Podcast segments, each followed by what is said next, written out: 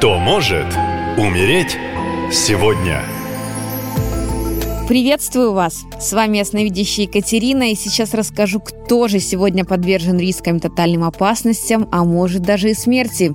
Так что внимательно слушаем. Ну вот она, мистическая пятница 13 и опасно это число не только для суеверных. Умереть, чтобы родиться. Таковы энергетические тенденции этого дня. Но не обязательно воспринимать эту фразу буквально. Просто в такой день может закончиться то, что вам мешает жить полной жизнью. Этот аркан является олицетворением смерти и перерождения. Также в 13-й день месяца усиливается желание идти на неоправданные риски, а так как страх смерти притупляется, то беды не миновать. Это число не только про гибель в прямом смысле слова, но и в переносном. Что-то умирает, отходит, заканчивается, отношения или ситуации, которые жили себя. Нужно просто научиться отпускать все с легкостью, и тогда на место старого придет что-то новое. Если вдруг захочется поставить все с ног на голову, не горячитесь, потому что потом еще и придется переделывать. По лунному календарю это 29-е лунные сутки, довольно неблагоприятный день, и связано это с понижением общего жизненного тонуса организма и проявлением хронических заболеваний.